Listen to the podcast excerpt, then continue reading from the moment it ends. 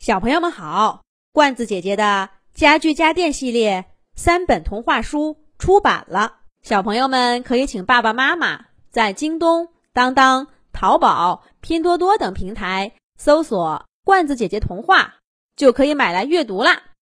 这一集，罐子姐姐继续给小朋友们讲《毛驴塔塔》系列故事，《毛驴塔塔的沙漠探险之旅》第二集。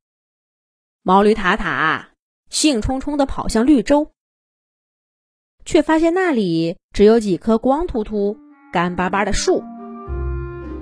沙漠里的动物对毛驴塔塔说：“快算了吧，这里一到旱季，哪儿哪儿都没有水，别费那劲儿了，老老实实待会儿，还能少出点汗，多活几天。”可毛驴塔塔却转动眼珠，想起办法来。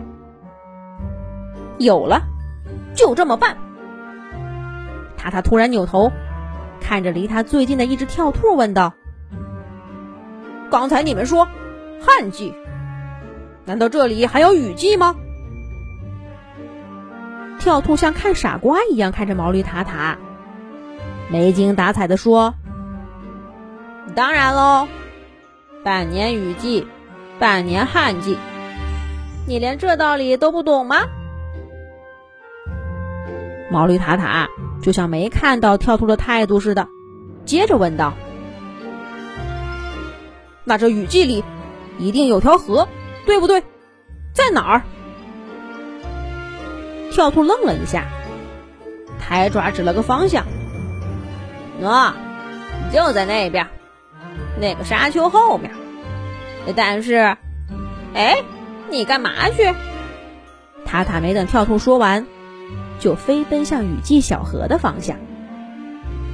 跳兔喊他没喊住，扭头对身边的蜥蜴说：“这新来的毛驴，我看着脑子不大好。要是河里有水，咱们还能在这儿待着。”蜥蜴点了点头，打了个哈欠。脚丫一啪嗒，钻进沙土底下，只露出个头顶，不仔细看都看不到它。跳兔呢，继续闭目养神。毛驴塔塔才不管他们在干嘛。小河的位置不远，他很快就到了。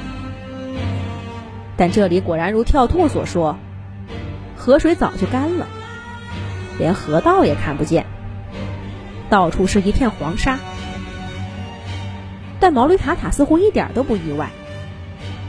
他在沙土上稍稍喘了口气，叉开腿，猫着腰，把长耳朵贴在地上，听一听，走两步，停下来，再听一听，再走两步。毛驴塔塔奇怪的行为，引来秃鹫和老鹰过来看。这里的沙土。看着全都一毛一样，谁也搞不懂这只毛驴在干嘛呢。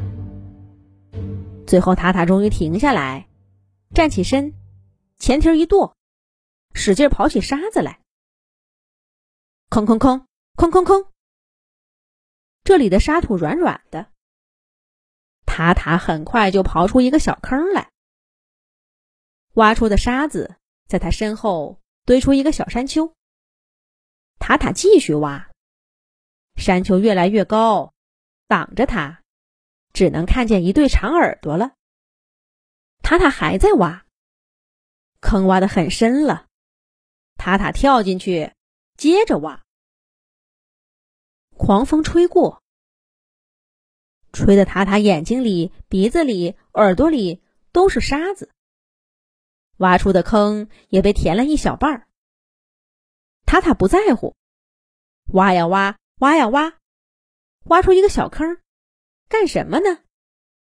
秃鹫和骆驼看了看毛驴塔塔奇怪的行为，面面相觑。秃鹫飞去告诉更多动物，大家都赶来，远远的看着塔塔，好像在看一个笑话。塔塔仍然在挖，那个坑。已经有两个塔那么高了，挖出的沙子颜色也不一样了。这沙子是潮的。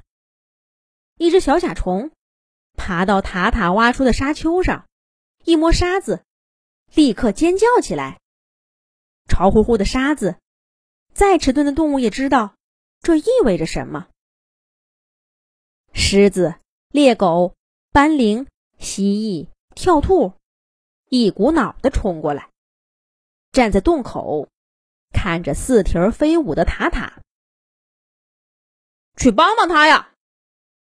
不知道是谁说了一句，所有动物都反应过来，学着塔塔，在他挖出的坑边跑起来。连那只小小的甲虫，也伸出细弱的小腿儿。划了起沙子来。动物多，力量大。塔塔挖的坑更深了，也更宽了。挖出的沙子更潮，也更软了。一粒圆滚滚的水珠从沙土中间冒出头来。两滴，三滴，四滴，五滴，越来越多水滴。汇出一个小水洼，越来越多小水洼汇成一条小溪，小溪越来越宽。雨季的小河终于又在动物们面前出现了。我们找到水啦！我们找到水啦！大家涌在水边欢呼，奔走相告。远处的动物们。收到消息，纷纷狂奔过来，喝一口这清甜的地下水。毛驴塔塔抹了一把汗，满意的笑了：“哈哈，这算什么考验？我毛驴塔塔在沙漠里挖出一条河来，还愁水喝吗？”不过，就在这个时候，那个小毛球喵喵。又从天而降，第二个考验很快也到了，是什么呢？咱们下一集再讲。